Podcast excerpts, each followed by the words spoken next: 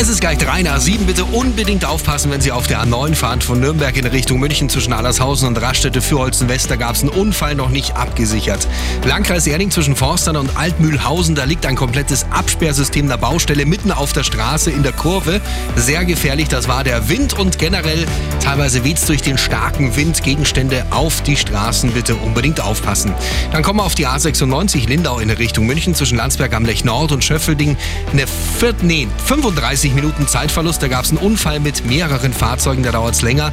Und in der Gegenrichtung zwischen Gilching und Oberpfaffenhofen ein Pannenfahrzeug, das blockiert die Standspur.